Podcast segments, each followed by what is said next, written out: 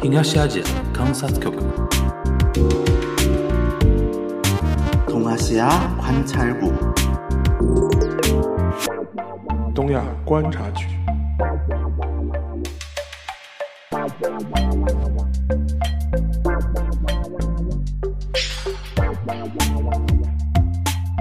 Hello，大家好，我是樊玉茹，大家好，我是安青。欢迎收听本周的东亚观察局啊。 呃，那个我们是轮休制啊，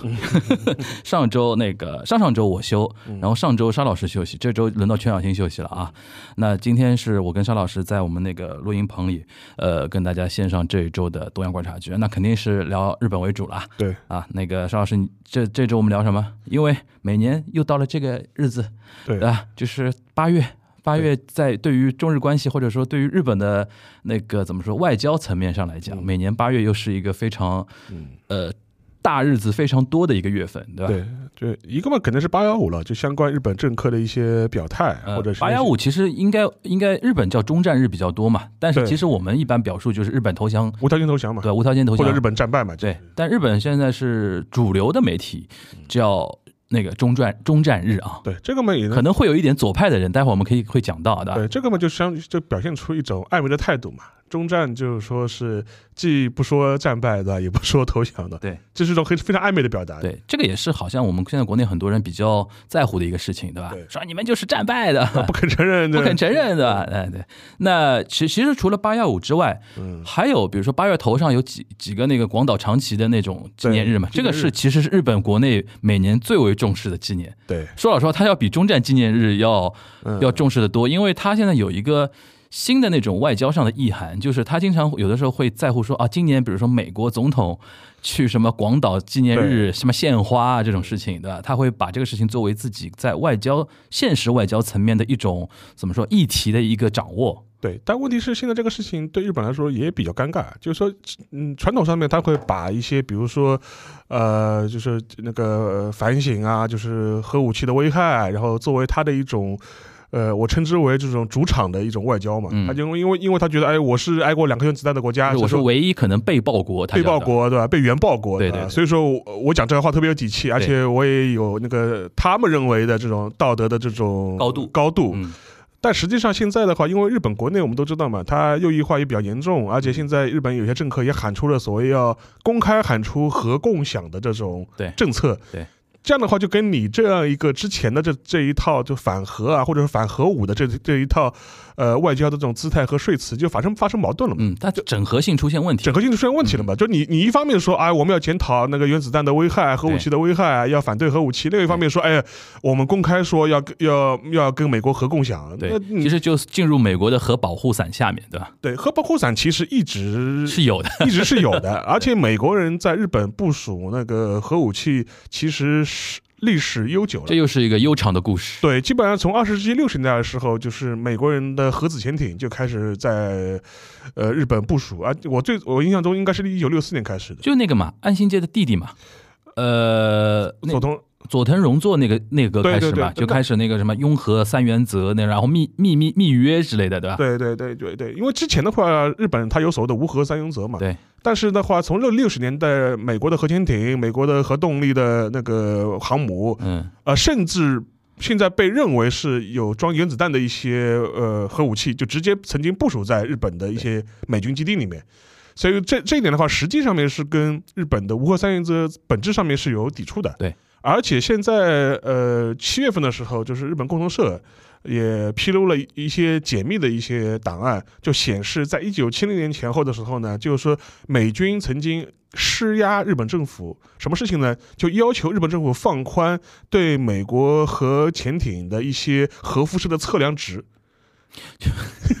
就就就是我放的比较多，对吧？你不要介意的。就是你不要介意，对吧？就就是你不要测了，对吧？对对对，对当时他这个理由是说，是涉及到美军的那个军事机密，就 OK 就就所以说你要要限制你的这种核检测。OK，所以说这也能看出来，就是说实际上面就是美国美国的核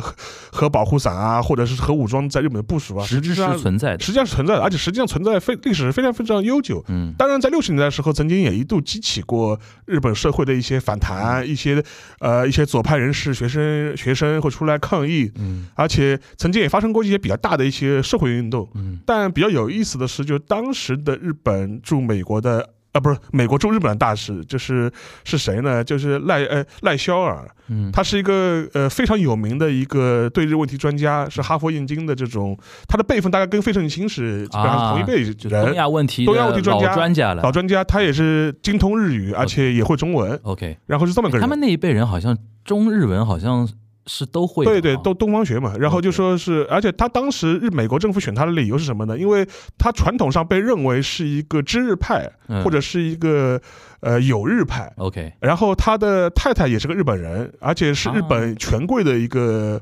呃孙女吧。他他的他的太太我记得是应该是松方正义的那个孙女，哇塞，等于是日本元老的这种这种这种后后后代等于。对日本人来说也是半个自己人。对，所以说当时正是因为经历过了一九六零年的安保运动之后呢，当时的肯尼迪政府想选取一个想摆一个比较软的姿态。啊，就派他去怀柔一下，就说就选了这么一个人物对。当时他还是在哈佛大学里教书的嘛，嗯等于是一个学者的，又是一个知识派征召过去了。啊、就让他去当大使。他当时就处理当时日本国内风起云涌的左派抗争，尤其针对美国人的核部署的抗争的时候，当时他的态度也非常有意思。他就认为，就是说是我们现在做要做的事情呢，就不要对这种抗争啊有过激的反应，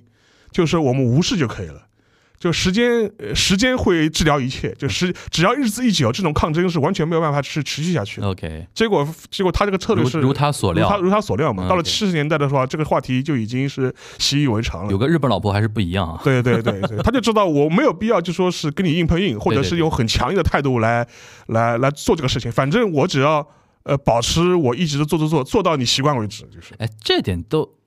倒是蛮蛮符合东方哲学的。对就是美国人往往会针锋相对嘛，针尖硬刚对麦嘛，硬硬刚，你越不反对我，我越要把你摁下去，对，对吧？但是其实他会觉得说，日本人的心态就是你真的做了时间久了麻木了嘛，麻木了。那种感觉。对，行，那说回来，其实刚才那一段啊，里边呃，我可以推荐一本一一个一本书吧，但是这个书大家可能看的比较少，就是山崎丰子的啊，《对，命运之人》啊。命运之人，命运之人，，Ume no Hito，后面的是对吧？这个大家可以大概可以搜到剧或者电影啊，呃，可以去看，我记得是 TBS 的开开台五十周年的那个，对对对，他有拍过一个纪念日剧嘛？对对对的，是那个谁演的？是那个本本木本木雅弘？对本木雅弘就是入殓师那位嘛，对对对对对，入殓师嘛，就是呃本木雅弘主演的，就是他里边讲的一个，就是他是个媒体记者，就这个角色是个媒体记者，他挖料挖到了那个所谓的密约的那个内冲容。绳设计基地归还的密约。对密约，然后这里边是跟那个美军基地的一些事情有关的嘛。就大致的概念是什么呢？因为他这个事情是有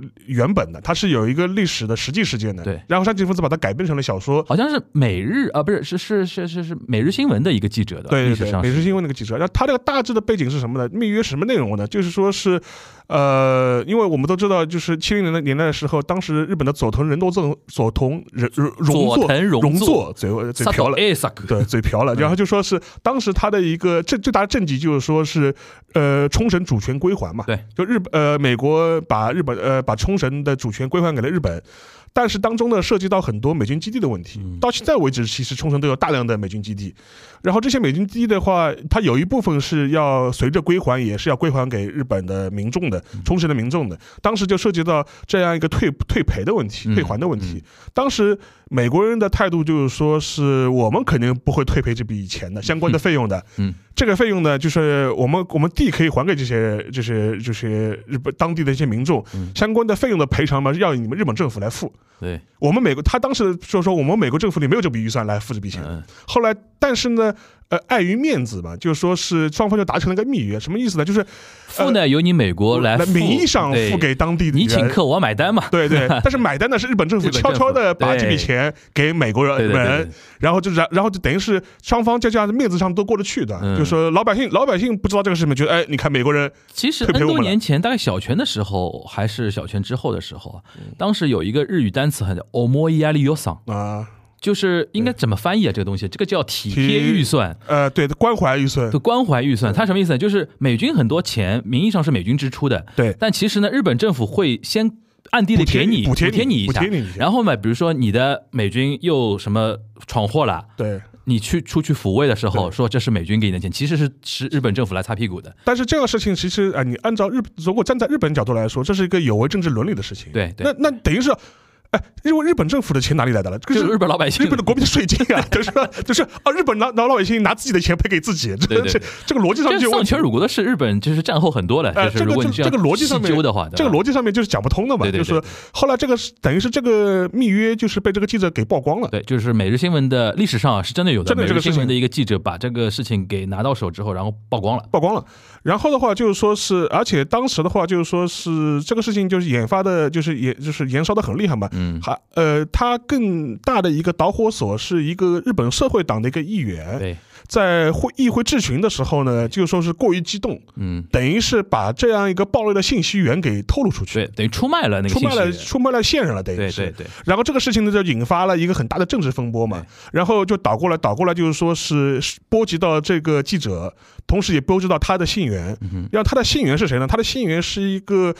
外务日本外务省的一个女性职员，对对，双方呢是是有事实上的不伦关系。就是那个女性职员和每日新闻那个记者是有一点暧昧关系的。对的嗯，然后的话，因为她又是这个女性记者，把相关的密约的资料等于是透露给了这个每日新闻的记者。记。者对，然后每日新闻这个记者呢，因为他出于政治上的一些考虑嘛，就会也会也会漏点料给社会党的一些议员他左。派嘛，供供供他们在在议会上质询，对，结果这个议会的议员就说漏嘴。说漏嘴了，等于是，啊，对，然后这个事情一下子就引爆成了一个政治事件，而且国安事件，国安事件，而且当时的佐藤荣作政府呢，也采取了一个比较龌龊的下三路的手段，嗯。等于是把这个事件的舆论焦点从冲绳的基地规划问题嗯，和密约问题转变成了一个男女关系男女关系问题，哎就是哎，男女关系不好导致国家机密泄露。哎，你就是你你就是你们老百姓最爱看这种东西，哎哎，我们就帮你搞这个东西，对的，对的，结果确实是很成功的把这个舆论焦点全部给模糊掉了。对的，对的。然后的话，也导致这个记者身败名裂，就说是，然后引发了一系列的一然后那个女性的那个呃外交官也也也也等于退职嘛，申办。也也牵扯到一些官司里面去，泄密的一些官司里面去。然后呢，就是山崎丰子老太太呢，巴尔扎克嘛，对，就把这一套稍微虚化了之后，写了那个《命运之人》，呃，写的非常好，写的非常很好看，很好看，而且而且那个日那个 TBC 的日剧，大家也可以找来看看，对对对演的非常深刻。对对，对的，就是这个呢，就是刚才邵老师说的那一段，就是跟核有关的，就是日本雍和的那些六七十年代那些事情的一个背景。嗯如果大家要了解当时的那种氛围的话，就可以参照一下，对呃，这个电视剧，对吧？对，所以说这是这是一个历史的一个呃背景了。但拉回来的话，就是说是八月份的话，我觉得。除了就是说相关日本政客的一些围绕历史问题的一些表态啊之外呢，我觉得还可以，我们这个可以放到最后说，就说是可以，我觉得可以先聊一聊，就是八月份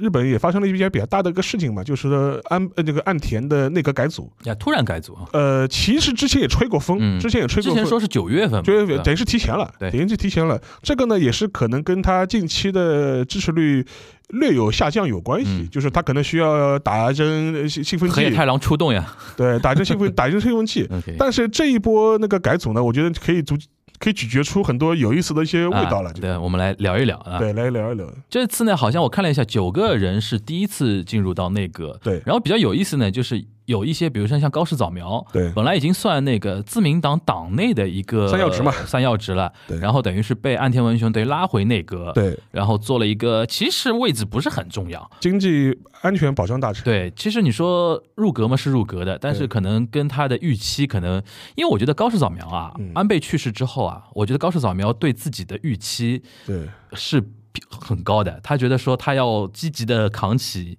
但问题是，但问题是就跟我他。他声量肯定是不够嘛。但问题就跟我们前面讲的嘛，我觉得他就是一个月亮嘛，就是太阳没了，现在太阳没了这个这个月亮你就基本上也不要蹦但是月亮有想法呀，月亮自己有想法的，你怎么办呢？对对对而且从他就是一些表态来看的话，好像不情不愿的啊。就是因为可以跟大家先普及一下，就是说是日本的，就是内阁组成的话，其实它分两种大臣，嗯一种的话就说是你可以，他日语正式表示的话，可以你可以称之为叫主任大臣，就是固定 post，就是就是怎么说呢？就是他是有固定的审厅的，对，比如说外务省、对，财务省、防卫省、防卫省，总务省、然后那种什么经济产业省、呃国土交通省，国土交这种都是正正经经的。有衙门的，对对，有衙门的，有衙门的，而而且这种衙门们都是历史悠久的，对历史悠久，然后而且那个势力繁繁杂，而且对于那个相关的一些省厅来说的话，他对对于这些省厅的大臣来说，他等于是他有个固定的一个自己的小王国，对。他自己有个小王国。我们这么算好了，其实正正好可以借这个机会啊，嗯。就日本内阁省厅里边最有权力的，毫无疑问财务省，对，这个 管钱的肯定是以前的大藏省。以前大藏省的时候更夸张，更夸张。大藏省的大臣大臣基本上就是个副大呃副，首相了，副首相了，因为他管的是经济政策加金融对。加那个财政财。政对。就是 不得了的一个人，对。然后后来是因为大家觉得说实在权力过于大嘛，对。然后进入到大概九十年代开始，末的时候开对开始做一个改革，他直接分成了金融厅。金融厅对。跟那个财务省，对吧？等于是分开了，对。呃，那那种感觉。把大然后藏省给拆了，然后一部分的业务还给到了经济产业省嘛，对。对吧？然后这个算最最强的，然后呢就是外务省，我觉得算很强的，外务省很强，而且外务省呢，因为它传统上它是有一些技术门槛，对。就是说因为精英嘛，有就是你要有外语人才，对对。呃，你要有外语，而且所以说你看外务省的话，这种世代官僚特别多，对。就是二代官僚特别多就是他祖上是外务省，啊，就小孩有外务省，小的时候就陪着爸爸驻外的，驻外对吧？对外语英文、法语一大一大堆很好的，这我觉得外语很好，然后就外国见识见的很多，对对对，而且他的外务省的一套考评的一套制度呢，就是跟其他省厅也不太一样，不太一样，对。所以说他有一套独特的一套方式。对，就比如说他外务省考评的话，就是说，反正据我所知啊，就说是他会选定一个人之后呢，就是说是他还会跟我们这样做政调一样的，就呃 就是、啊。就是就是就是政审一样的，他就是会到你到你老家，然后去问你的父母说，啊哎呀，查祖宗我们八代了我们觉得呃，我了解一下父母你父母情况，然后他还问一下，就哎，我们你觉得。呃，我们想，我们觉得你家孩子很好，对吧？我们想那个让他去外务省，来外务省，你觉得怎么样？嗯但是呢，他去了外务省之后呢，就可能会家庭里面就说照顾不到，要长期驻外，对吧？这些因素传统的这些是你们考对对，很传统的，很传统的。然后的话，呃，所以说外务省相对来说比较独特一点，嗯但是有点可也也可以肯定，就外务省人才也是特别好的精英，就基本上也是一批精英。对，然后可能接下去可能经济产业省、呃，对，经经济产业省。经产省、经产经产省。就是原就是原来的通产省通产省，原来叫通产省的时候更狠一点。我们之前不是聊过一个日剧嘛，叫官官僚们的夏天嘛，嗯。讲的就是通产省的官僚，他主要是带领了日本六七十年代的产业革命的那帮人。对。他的那个想那个作者那个意思就是说，呃，日本的那个产业革命完全是通产省的官员对，规划。规划啊带带起来的。推动。OK，然后日本不不不是，就是美国也有一些做日本研究的学者也写过书嘛，叫《通产省的奇迹》，对吧？嗯。就这也是非常有名的。然后那个除了那个呃经济产业省之外，后面的话就可能是比如说像总务省，嗯。总务省，总务省的话相对来说，它管的事情就非常的庞杂，嗯哼，就是从那个从那个什么政治选举嗯。到那个通讯管理，嗯这都是属于总务省的对，总务省就有点像我们的那种什么呃什么内政啊，然后那种各种各样的职能部门，职能部门比较多一点啊，然后它的决策部门好像少一点，对。但是预算嘛也有的。对。国土交通省钱很多，对，关键是很多，管建设的嘛，管建设的对很多，然后但是呢，因为自公政权一般都是给国民党。般，给公民党，一般是给公民党，一般是给公民党。一般。是给公民党。对这些可能大致给大家撸了一下，就是算省厅里边比较强势的几个，对，文部科学省就是相对来说比较弱势的。文文部相相对弱，因为我举个例子啊，嗯。就是我们早稻田就是。就是怎么说？呃，因为我是政经学部嘛，我们很多同学啊，说学长啊，不是都会考那个呃那个一级那个公务员嘛？对那个国国国家公务员嘛，就考考开了，就早稻田能出一个财务省的哎国家公务员一级的，对就不容易了。对，因为像法务，呃，像那个呃，就是说财务省、嗯，呃外务省这些，基本上都是东大法学部的人，对，就是占据的，或者说那个通呃，那是说金产省金产省，这些优秀的 carrier 就是。东大一大堆，尤其法务法法学部对。但这两年呢，据说比如说像上智大学啊、早稻田啊，然后庆应啊，嗯然后比如说板大，甚至有一些，比如说京都大学一些人可能会进入到里面，但是比例一定是偏低的。不，主要是因为这两年东大去考的人少了，考的人少了，对对对对。然后呢，就是你比如说像文文部科学生，可能像早大的就就对，文科学省相对来说是比较弱势的。对的对的。然后的话，其实的话，像日本的防卫省，嗯，防卫省传统上地位也不高的，对，就是说是因为他早年根本就不是防卫厅嘛他们是防卫他主要是因为日本人一直在抑制那个国防这一块嘛，对，因为九跟大家这么说吧，就九十年代以前，甚至什出现过什么情况呢？就是内阁府开会的话，就不希望军人穿军装进出入内阁府，嗯哼，就觉得影响不好，就是影响不好。这是就是就是就二十世纪九十年代以前的情况。OK，这个等于是刚才沙老师说的，就是固定审听。对，然后还有一部分就是比较特殊了，它叫就是灵活机动的那种。它叫当然我们还有一些审题没有提啊，就比如什么农林水产省啊，但这种地位嘛，大家也可以想象一下，对吧？不会比文部科学省好到哪里去的，就是而且固定权就是固定利益团体太多了，对对像农协啊什么一队的那种。对对然后除了这些固定的审厅之外，就是固固定衙门之外，就是还有一些叫什么所谓的特命担当大臣。对，这个就有点有点奇特了，就是按照当时的日本的所谓的面临的一些嗯，呃国家型的政策做的一些调整，比如说最近最新的 Digital 九，对。就是数码厅啊、数字厅的，对对，然后就是说，它这些政策呢，你可以把它理解成，就是日本的政府，它为了某一个呃单一的目标设定的这种任务型的这种机构，对对对，然后他这种大臣呢，他是没有自己的固定的地盘的，你和衙门的，就是可能会放在内阁府里边的某个办公室什么的，对，一般都是是挂在内阁府的，一般都是挂在内阁府的，就一般挂一个牌子嘛，对对，就是手写的那个木牌子，对吧？一般都是挂在内阁府的。这换句话说，对这些大臣来说呢，就是我还可以举个例子，就比如说他们之前开东京奥运会的时候，就就奥运担当大臣，嗯嗯嗯，对吧？还有什么少少子化问题担当大臣，还有什么北方四岛担当大臣，什么冲绳问问题担当大臣臣，，什么什么少子化，还有男女共共同参参化化担当计划担担当大臣臣什么的，都是一些为了一些特定的一些政治目标、政策目标设定的一些职位。嗯哼这些职位呢，实际上这些大臣他是没有固定的班底的，嗯他，是有赖于各呃，就是各个省厅提供资料或提供一些人员支援的。嗯呃，然后他们的身份都是挂在那个内阁府下面的，就是等于是总理总理下面直直辖的一些相关的一些呃临时的这种任务性的这种机构。嗯呃，这样这这意味着什么呢？就是说这些大臣的权限啊。某种程度上来说是有赖于总理的授权的，对，就是总理给你多大的空间，你就有多大的权利我比。较倚重你的话，你在内阁里边稍微有点存在感对。存存在感。如果如果总总理不给你相关的权限哎，你这么活动空间的话，那你就权力就很小。你这么一说，我举个例子啊，我突然想到一个很很合适的例子，就是当年小泉纯一郎在的时候啊，候，就是那个金融问题处理的。竹中平藏。竹中平藏，对，他跟那个黑对对对，我还采访过他，是，他当时是他是金融担当大臣，对，但是他又不是财务省大臣，又不是什么金产省，又不是金融厅的长官，对。但是他就是，但是因为他是小泉的 brain 嘛，就是那个脑，就是智智库一样的脑子，对。所以说基本上他跟小泉是绑定的，就大家就是说觉得说邮政改革啊什么都是他想出来的嘛。帮助小泉处理当时的金融金融问题，而且他银行倒产，而且因为他不是议员，对。他等于民间征召，他是从庆应的一个教授的一个位置位置对。直接拉到内阁里边来。对，呃，这个好像是最明显的一个例子。而且当时正是因为小泉力挺他，对，所以说他就可以大刀阔斧的做一大堆事情，就是所以导致他到现在啊，嗯一直还被日本人骂，骂就是 就是日本人对于邮政改革的那那套东西，还有那种比如说呃。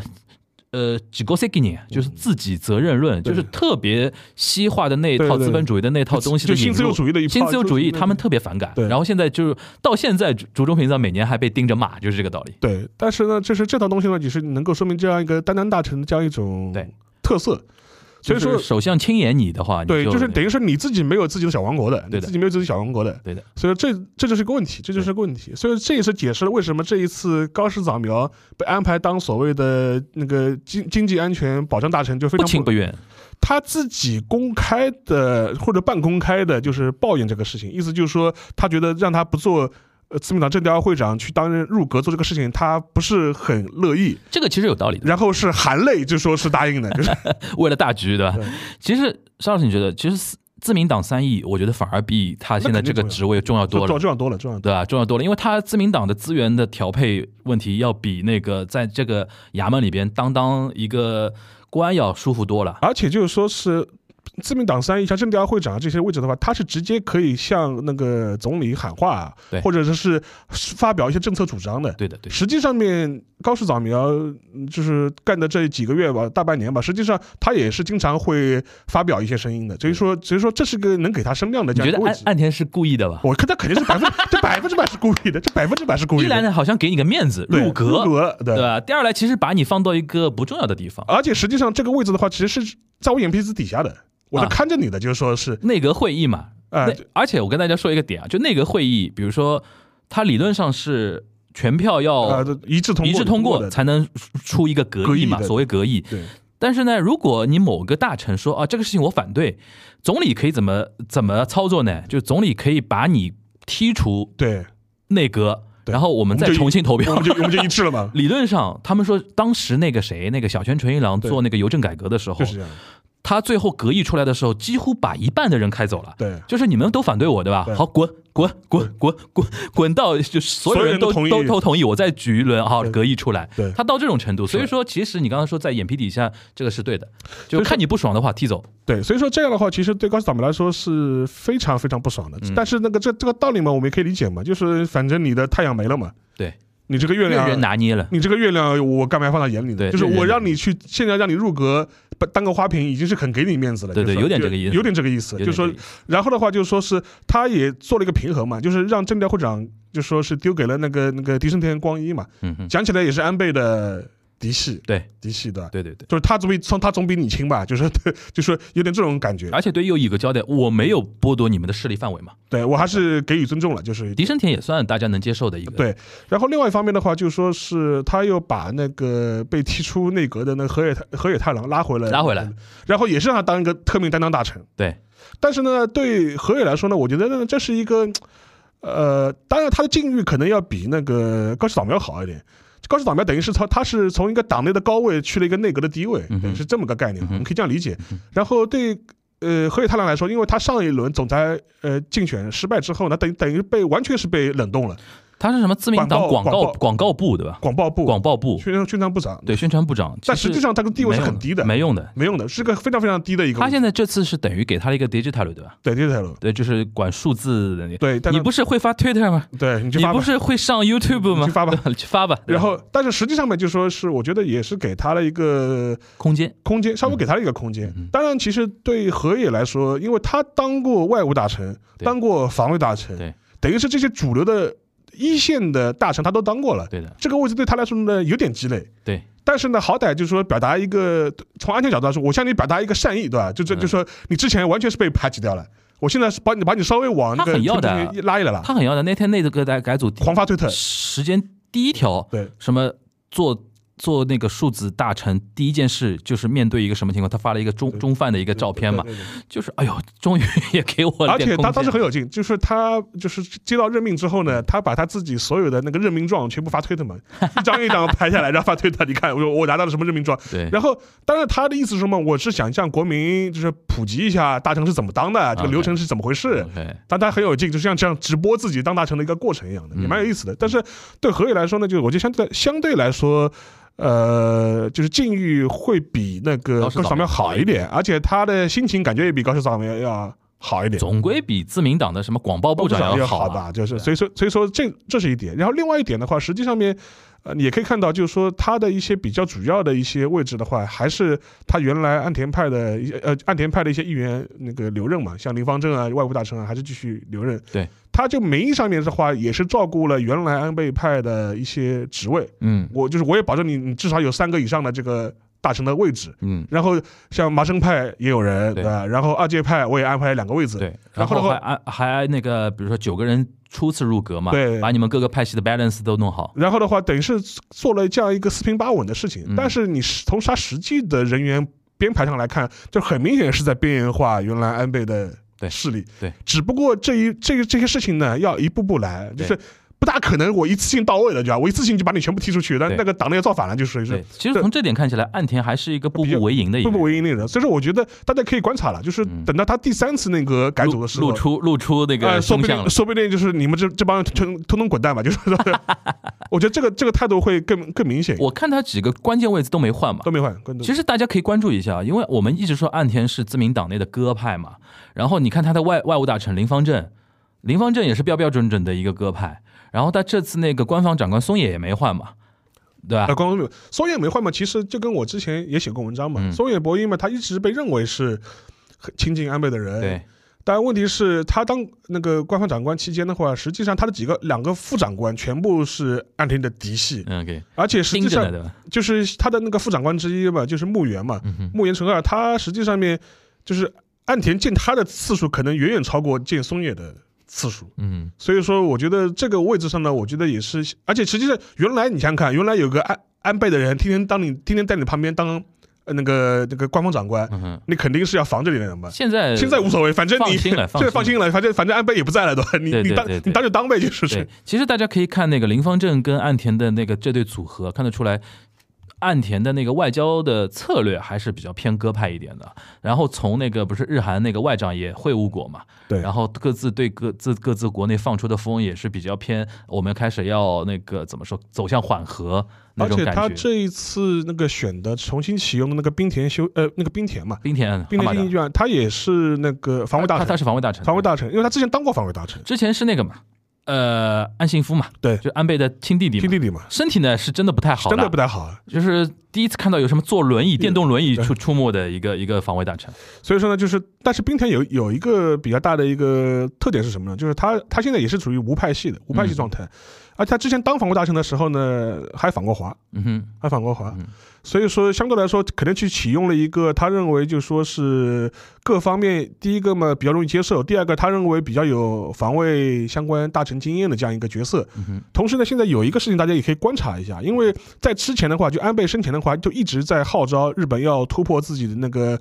呃百分之二的那个 GDP，就是防卫预算，啊就是防卫预算要军事预算军事预算要要国防预算要达到百分之百分之二嘛。其实很长一段时间的话，日本的 GDP 它是标准是不突破百分之一。这像这些年嘛啊，大大家又一化嘛，大家扩充军备的，就说是现现在都已经喊出来口号，是要就要要突破百分之二。理由呢，你看就是说一就是俄乌冲突俄乌冲突啊，反正就是就周边环境啊，他会拿这个说事嘛。嗯，其实当然从我们角度来看嘛，也是一个借口嘛。呃，所以说现在当时的话，就说安倍生前就一直在坚持这样一个百分之二的这样一个要求。对，像包括高市早苗这批人也在推进推进这个事情。嗯，现在呢，就是说这个事情就发生了一些转折，就是说是包括现在新的那个国防呃防卫大臣这冰田，他的说法是什么呢？他说不要设定既定的百分比，就按实际需求来列那哎，个这这个要求。这个厉害了，这个呃就就就就说这不要设定，就是说我们防卫预算并不是说为了达到不达到百分之百分之二百分之二。他说，当然他话可以这么说，他说我们不要设固定的百分比，然后为了这个百分比去编预算，我们以实际上防卫需要多少，我们就编多少预算，也可以编百分之三、百分之百分之四嘛。对，但实际上面肯定是话是这么说话是这么说了，话是这么说了。对对对所以说，这个也能看出来，就是说是相关的一些政策上的一些区别。对，然后安田很明显，他是更倾向于冰田的这批。我估计这种说法甚至都有可能安田教他的。啊，对，你就你说你就这么说 你就这么说，你就这么说就可以了。就整体上来讲的话，这次过渡呢，就是就是亮点还算比较相对少一点，对。就是没有一个非常让人 surprise 的一种任命就颠，覆颠覆性的这种人，但是呢，从我们的分析可以看得出来，它是有背后有意涵的。有，意涵的，有。而且大家走走一步要看三步的。对，它后面，因为上次我们提到，它后面有三年的稳定政权嘛，稳定政权对吧？就是三年，是不是每年换一次那个成员都有可能的？都有可能的呀。就是其实嘛，这是日本呃，就是政治的一种传统把戏嘛，就是说是哎，我人气低了人气低了啊，我们换换一波的。而且实际上面还有一点，大家可能也要有所认知，就日本的这种内阁大臣啊。他能实际上发挥的作用其实也是很有限的，对，除非有一些个性非常强的大臣，就比如说像上次刚才说的那个竹中平藏这种人，对了，或者是他有非常强的一个政策主张摆在那个地方。对，或者像当时的河野当防卫大臣的时候，非常要的，就是说都动不动就说是搞出一点花头出来。对对对，然后实际上很多大臣的话是很平庸的，就是讲穿了就是混日子。对，像这一次混个履历，混个履历，像这一次那个入阁的里面有几高达九个人是第一次入阁，嗯，而且你看看这批人的年纪，个个都是七老八十了，对，一大帮人都已经过了七十退快快退休了。休啊 快不行了，就是。快退休了，就是给我一个大臣的名分嘛，我这也可以告老还乡。然后就是我可能已经连续连任了五六任议员、六七任议员了六七任议员了，我都快退休了可。以传给儿子了，然后就说，我我一次大臣都没当过，对 对吧对对就所以说，很多人都是奔着这个目的去的。所以说，你不要把这些，尤其是一些像什么农林水产啊这种位置上的大臣，就是看得太太重。对，因为这些大臣来说，讲穿了，尤其是这种有自己衙门、有历史、有悠久历史的传统的这些省厅。它是有一个很强大的官僚体系的，最厉害的人那个叫事务次官，事务次官。对，而且他们这些省厅、传统省厅，它是有很长时期的这种产业的规划和这种政策惯性的。对的。不可能因为你换个大臣，我就南辕北辙了，就是你说到这个，我就举举举个前两天我看的一个新闻的一个例子，就是因为那个统统一教那个事情嘛，对，统一教不是二零一五年的时候，呃，它改名成功，就是现在变成什么什么呃那种什么国际什么联合啊，什么家庭联合这个名字。它那个自从九十年代那个奥姆那个事情之后，统一教也被作为一个黑名单上面的，对然后他一直在寻求改名嘛，因为你只有。登录到那个文部科学省的那个名录里边，然后通过了，你才能拿到一个宗教法人的一个位置。对然后他一直在改名、改名，寻求改名。对但是一直到二零一五年之前都不允许，对都不允许，是一一五还是一七，我有点忘了，就是具体数字忘了。然后到了那一年，就一五还是一七，当时的那个大臣不不知道为什么就允许他改名了。嗯允许改名之后呢，就等于他登录成为宗教那个法人了嘛。然后那天采访那个马埃卡瓦，就前段时呃就几年前了，被踢出局的一个是文部科学省的事务次官，嗯他是被认为是反安倍的那个政权嘛，然后等于是坐了冷板凳，然后自己就出来了嘛。他当时他就说，那个被承认的那个那个期间啊，嗯正好他是做那个呃呃，就是他好像是那段时间之前还之后，反正是前后做事务次官的。然后他就说，从当时的那些文呃那个呃案件来看，就是肯定是当时的文部科学大臣硬推了，对因为他说在文部科学省这种省厅啊。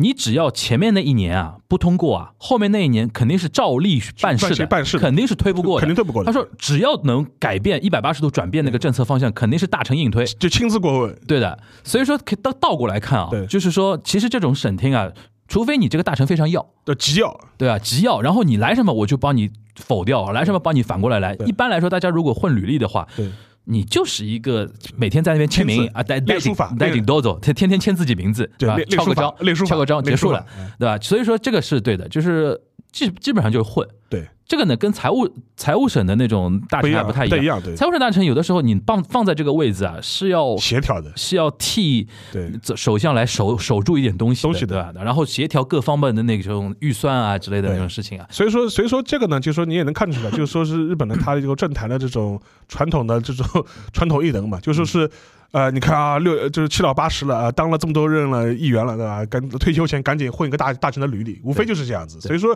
所以这也是一，这也是很明显的。这里面九个人，多达九个人是首次入阁，而且这些入阁呢，其实对案件来说，我无非是一个给分给各个派系的糖果嘛。然后你们吃了糖，也不要跟我闹了，就是就这么回事。就对，所以说 我们可以期待一下，比如说再过个两三年，到时候看他最终拿出来的那个对样子，对吧？然后，因为还是那句话嘛，就安倍毕竟死了。对毕竟死了，那个太阳毕竟消失了，对对吧？所以说他现在基本上头上那片乌云就没有了，可以自己做太阳了。对那这是一点啊。那除了那个内阁这一块儿，就是我们还呃八月份还发生哪些事情？八月份嘛，就是前面我就刚刚也提到了，就比如说围绕那个八幺五嗯相关的一些嗯纪念日，然后日本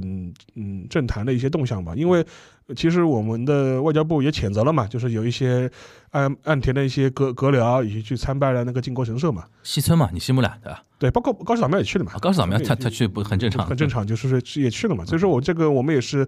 呃，包括我国也包括韩国也表达了这个抗议啊、严正交涉啊、不满、遗憾。其实也其实这也是也是不意外的。所以说，但是呢，对于日本来说呢，我觉得其实这也是一批日本的一批右翼政客的一些传统异能、嗯定力操作的。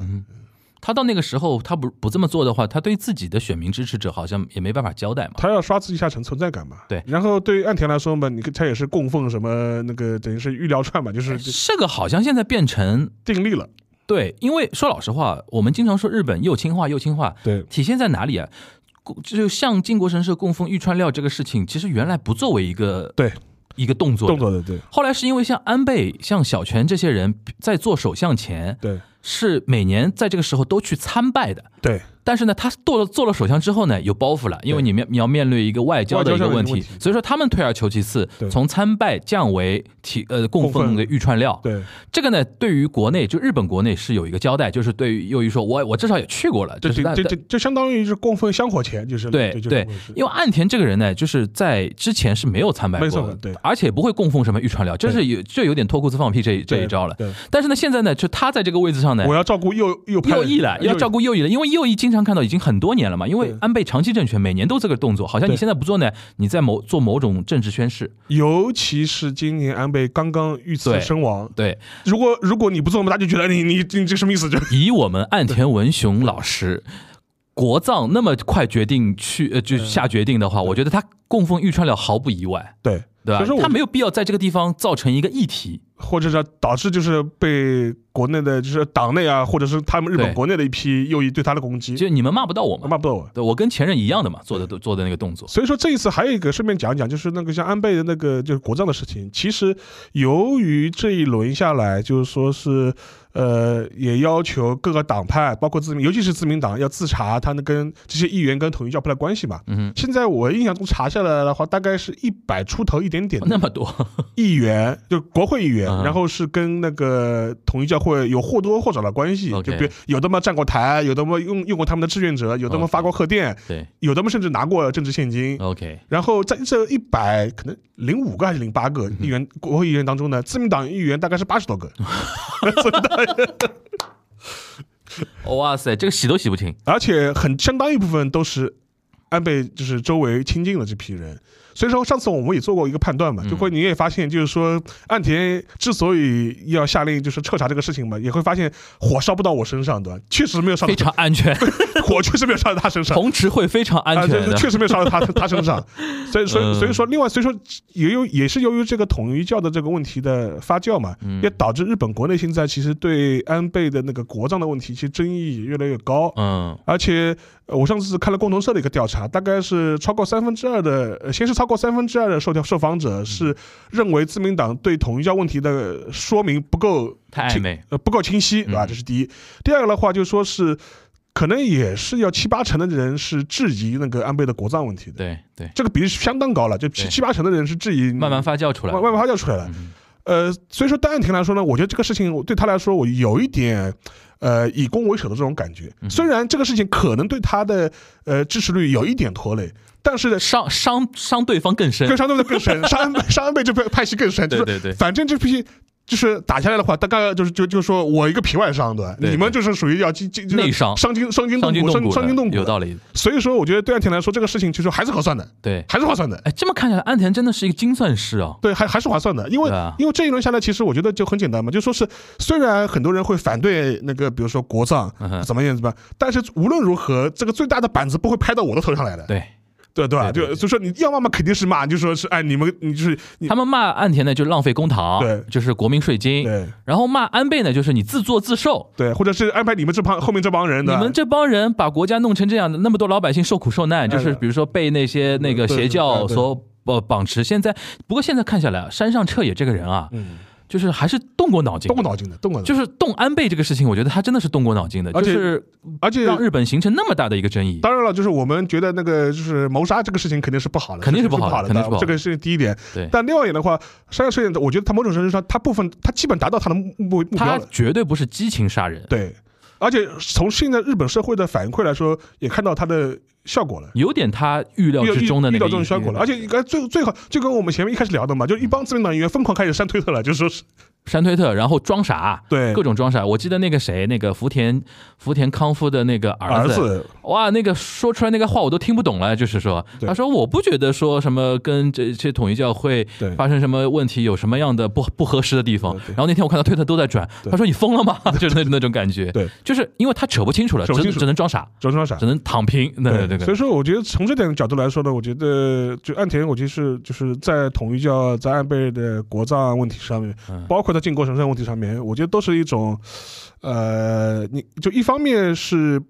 步步为营，第二方面也是比较取巧，嗯，然后就做了一番，就跟你前面讲的，做了一番政治上的精算，对做了一番政治上的精算，这么看起来红池会还是比较靠谱的，精明，比较啊精明啊，也蛮靠谱的蛮。靠谱的。他各种意识形态，因为我觉得他就是安呃，就是安倍这种太过于嗯不不不讲求阵营啊，不讲求意识形态了。像这种嗯。组织，你都跟他去靠拢，真的问题还蛮多的。对，所以说我觉得从这从这个角度来说呢，我觉得就是也可以做一些相关的一些观察吧。当然了，就说是有一点也是要承认的，就是说也必须我们必须正视这个事情，就是说日本国内的它保守化和它的右翼化，这肯定是一个社会的一个大的趋势。对，所以说这所以说这个呢也是嗯也是不容否定的嘛。所以说也是需要我们表达一个警惕的态度的，这也是我们。政府的一个官方的一个态度嘛，对，所以说我觉得这个点，那么就说我们作为中国人嘛，肯定还是要一个清晰的一个判断和认知。对，那说完嗯。说完右派了，嗯。说说说说左派了，我们邵老师心思念资的亚麻莫多塔罗嗯，山本太郎，对，因为你那天不是发了个推文吗？对，因为当时我比较有意思，就是我我是看到就说是呃山本太郎嘛，就他那个政党叫令和新选组嘛，对，然后我们之前节目也聊过几次，当然他是一个非常小的小党了，它现在一共在国会的话也就八八个议席，然后参议院五个，众议院三个，嗯。呃，但是呢，这个党也是很新的党，它是二零一九年刚刚成立的一个党，而且实际上，实际上他现在的呃议席，其实你放在日本的这批左翼政党里面的话，其实已经算是一个新兴的一个力量量，已经算个嗯新兴力量，这点要也是要承认他的。而且要承认，就是山本太郎一人支撑了这个党，他是一人救全党。一，人救全党，真的是一人。救全党。所以当时很多人也会说他们，你看，哎，他当他选了众议员，然后这辞了众议员又选参议员，那我觉得他是没办法嘛，他需要自己一个人去制造这样一个声量去 carry 整个党，因为他不下来投入参选的话，没有曝光度，没有过曝光度，没有声音，对他这个党就没有声音了。没有声音了。嗯，对，所以说他需要做这种事情对来来引来引发大家的关注嘛。对对对，所以说，我觉得，但是呢，我觉得山本太郎他之前嘛，他是一个艺人嘛，他是一个演员，嗯演过日剧，演过大逃杀，演过新选组，演过新选组，演过大逃杀。嗯，然后他等于是二零一一年以后，他最早是投身那个大地震以后，三幺大地震之后，他搞那个反核。反核反核事业，然后然后开始就是跟政治就是越走越近，然后后来嘛也搞自己的政党，对，然后就是曾经呢，也一度想搞一个左派大左翼大联合的这种状态，结果发现就是左派现在就是不争气的。嗯但是，呃，现在现在嘛，我觉得他的在左翼阵营的这种声量很大，异军突起，其实也是凸显出了日本传统左翼力量的一种示威啊。你共产党也好，这个社会的社会社社民党，社民党也好，就说是包括像立宪民主党也好，这些你没有一个很好的一个领袖式的人物，然后你对社会议题也出也缺少这种发言的这种意识，嗯，然后你你这种话语话语权也越来越少。我我觉得正是因为这种环境之下，下面他让他在左翼的这种呃新兴力量的这种态势也就被凸显出来了。嗯，而且另外一点的话，我觉得现在由于日本这样大比较大的一个政坛的一个右倾化或者保守化的这样一种趋势，也导致很多传统左翼政党他不敢去理直气壮的喊一些传统左翼的一些价值观、嗯哼，一些号召，甚至不得不他们认为可能要为了他自己的选举政治上的一些考虑要妥协，对吧？嗯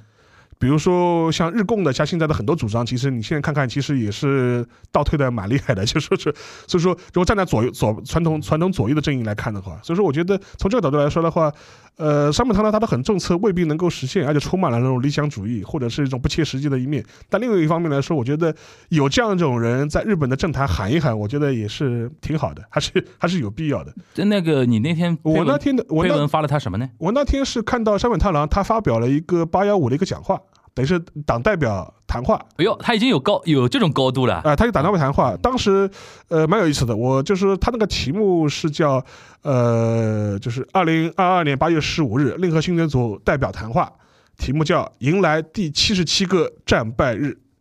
就跟我们前面对应那个中战日啊，对对对就中战跟大家可以对应一下。因为左派都是，尤其像日共跟那个联合新选组这种，都他都是坚持说战败就是战败，战败就是战败，对就是你你投降都是投降。然后呢，我可以，因为他那个谈话不是很长，我可以简单的跟大家读一下。然后以下的就是我对他的一个翻译啊，他是这样写的，他说，呃，就是今天迎来了第七十七个战败日，对所有战争受害者表示哀悼，向遗属们深表慰问。根据厚生劳动省发表的战死者统计，其中军人军属两百三十万人，总数三百一十万人，嗯，而在亚洲及太平洋地区的牺牲者总数则高达一千万至两千万人嗯。接连做出错误的决断，不仅是对本国人民，更是对亚洲各国造成了巨大的伤害。以反省这些错误国策为基础，我国在战后重新出发。然而，从政治面上观察现在的日本，却会发现，事实上已经拥有了对敌基地先发制人的攻击能力，违反核不扩散条约的核共享等情况，企图突破专守防卫政策的政治势力正在蓬勃发展。现在需要的并不是徒增周边地区紧张局势的军备扩张，而是坚决实施积极的财政政策来恢复日本的经济，并以此为中心，坚决奉行强化与周边国家的合作信赖关系的外交政策。我认为这才是能为东北亚带来和平与稳定的道路。愿与大家齐心协力，让日本成为世界和平的先驱。我将之视为自己的政治责任，并会付诸于行动。山本太郎，二零二二年八月十五日。他这个高度很高了，已经高了对吧？已经有点政治家的要要要执政了啊！啊，有点政治家，有点政治家 的高度了的匹敌当年村山富士讲讲话那那种高度了，但是比那个更彻底。对，村山富士讲话还是有一点，就是说左派不满呃意，右右派派不满意的那种感觉，对对，吧？我其实我觉得就是他这，当然他的声音肯定在日本政坛是还是很小的很，小的，他不是主流。但是的话，我觉得有这么一个人在日本的现在的政坛活跃的政客，他愿意发表这种声音，我觉得对于对于我们国内就听，尤其听我们播客的听友来说，我们也要建立一种观念，就日本国内还是有各种各样的声音的。对不要觉得说好像就是说现在日本就好像就发不出那种就比如说反省战争的那种声音，它非非常彻底的。对我就刚才那段话，我会在每个平台的置顶评论让大家看看全文，对 大家可以感受一下，对吧？对，所以说我觉得这个呢，就是说也是看一个嘛是看到它的一个多样性，但另外一方面，我觉得。呃，也是希望的，就是日本，因为传日本左派势力，尤其在政坛，其实很长一段时间，他虽然没有执政，但是他有很强的这种话语权，嗯哼。也有很大的声量的。而且现在年轻人越来越受到左派的号召，他为什么会有巴西？对就是年轻，尤其好像年轻那个妇女，对，妇女投票的人会倾向于投我看给左派。了一下，就说是因为他这一次是选的东京都的那个参议员嘛，对，然后他也是当选了，然后我看了一下那个开而且他很早就宣布当选，说明呃票票蛮稳的，而且我看了一下开票情况，就是说他在二十岁到呃四十。四十这个年龄段，大概是投票得票率最高的。嗯，这呢，就是相对来说，都会青年人然后受过高等教育的一些人愿意投给山本太郎的。对的。然后的话，而且就他的一些党整主主张呢，其实你也看到，就是这种传统左派嘛，叫环保，然后 LGBT 的权利这不男女平等，对然后就说是那然。后什么削减军费，然后把费用放到健康和孩子教育面上面去，对对然后什么就是这个呃废除、消减乃至废除消费税，就类似对对对对对种主张嘛。对对对对对，所以看得出来，其实我是觉得，尤其我观察这十年来的日本的政坛变化，左派的盘子在悄悄悄悄悄的一步一步的在变大，因为现在有一个。特点就是我们上次也分析过了，极左和极右现在各自的盘开始变大了。对，就是中间那种稳固派的、稳定派的，好像日本也在这个国家这种里面，像法国选出来也是这种感觉嘛。法国也是就极左极右开始盘子越来越大了，对，中间派就或者说中偏右、中偏左的人越来越难做了，是的，真的，这个是现在就是呃，我觉得沙老师会选择把这个推文给翻译出来，还是有一点有点表达的啊，就是看让大家看看日本现在国内左派想的事情还蛮彻底的，对对当然很理想主义，我觉得是要实现起来也很难，对但至少有这样的声音，我们还是欢迎的吧。对对对，然后过了过了八月嘛，就是进入到九这个九月开始之后嘛，其实是中日中韩的一些纪念的大年，今年今年本来就大年嘛，对，但对是今年这个氛围不太好。就就氛围比较尴尬，对又有疫情，嗯，对吧？然后大概大概中韩还好一点。中韩那个不是青岛会晤过了嘛？对，而且那个我前两天看到那个谁啊，就是那个汤唯夫妇嘛，啊出来就是表示那个感呃表示祝贺嘛，就是这中韩建交三十周年。OK，他们算一种象征嘛？象征。对对对，但中日好像这种互动目前还比较少一点。嗯，但是我看到一个什么日本艺人跑到中国来留学来了，啊。小岛琉璃，说的对，呃，小岛琉璃子嗯，口技琉璃，他他那天也很有也很有意思，我是没想到，嗯，因为他这个咖位在日本不差的，啊是吧他？算综艺圈里边的准女王级别的啊。是吧？这么高就是他不是他不，大家不太看到他演日剧、啊对对对对日本电影，所以说对很多人会觉得他小咖。？Nobody Nobody，但是看日日本综艺节目比较多的话，日综的他经常会做棚内嘉宾的，哦会做棚内嘉宾。他那个咖我是有点惊到了，我说哎，他敢完全放弃日本的演艺事业，跑到中国来跑到而且跑到我估计多数来上海，对 我估计多数来上海找一个什么学校，先是留学嘛，对对对然后我觉得有点他有点像模仿那个谁那个哎那个啊，瓦达纳贝渡边啊，渡渡边直美，渡边直美，对，他有点像模仿渡边直美。渡边直美不是去纽约发展就给自己注入了很多新的一些标签跟一些元素，他可能觉得说纽约那一块儿就是可能他也不太熟，或者说怎么样，因为因为他好像因为呃那个口吉妈就是一直没有发展什么北美那种那种计划，而且他在 Instagram 上面也没有生根嘛，他可能会觉得说亚洲这一块儿他可能想对。多给，我觉得他没有想很多，但是他引引起很多讨讨论。对。但是国内呢，就 get 不到他的咖位，就是讨论比较少。但是国我知道一些，比如说像在中国待过的一些日本的一些人啊，比如说什么山下智博啊，他们大量的说哇好厉害，就是这欢迎啊，然后怎么怎么样。而且日本国内毕竟网民嘛，有一些比较极端的嘛，开开骂，对，就说你竟然去这样的地方，然后怎么怎么样，然后不要脸，开始也开始开骂。了，别但是我我是觉得说，你现在是要看看到一点趋势啊，日本年轻人有自己的思考的。对我接触很多日本年轻人，比如说二三十岁的，说甚至更年轻的一批人，他们出生的时候看到的世界其实已经变了。不一样了，对你想，二零一零年对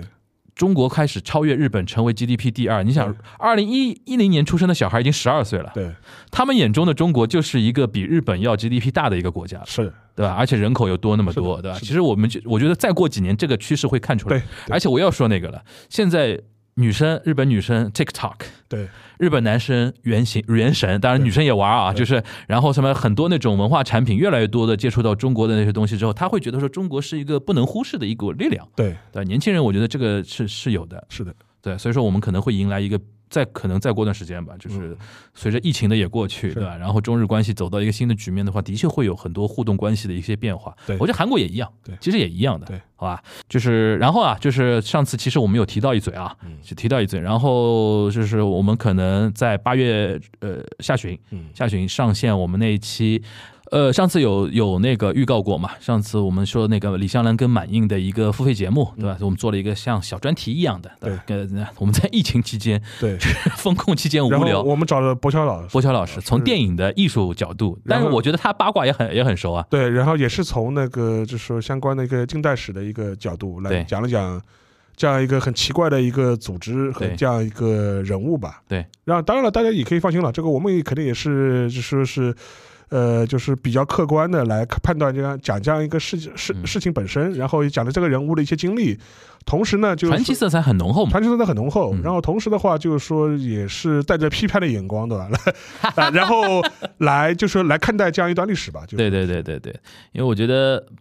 呃，我们经常不是日本有一个电影叫《最长的一天》嘛，八月其实是日本最长的一个月嘛，就纪念日特别多，都都都围绕在就是八月份，非常非常多嘛，所以说我觉得用这么一期节目啊，跟大家来回顾一下今年的这个不寻常的一个。可以说寻常，也可以说不寻常的一个八月份，对日本人来说就是一个啊，疫情又反复了啊，今年又那个就八幺五又中中战日了，物价又涨了，对吧？物价涨了，好像又有一堆大臣去靖国神社了，对。然后好像对他们来说，好像已经已经也有点麻木了，麻木了，对。对的。但是我们是身为一个中国的听众啊，还是要知道一些它背后的一些东西。而且还有一点就是，我个人是比较期待看那个岸田内阁未来的一个发展的的一个三年的一个时间的稳定期，然后看他最终能玩出什么样的一个局面。还有三年到了之后，他再选的话，能不能成为一个更长期的一个政对，我就我我就先读哪一句的，我说嗯他第三次就是他下次那个改组的时候，肯定是把这帮獠牙獠牙就露出来了我我原来帮就安倍身边的人全部给踢出去了通，滚蛋，通通通滚蛋，滚蛋！通通滚蛋。好，我们就是东亚又使出了毒奶这一个绝招，对吧？行，那我们下一周的东亚观察局再跟大家再见吧，拜拜。拜。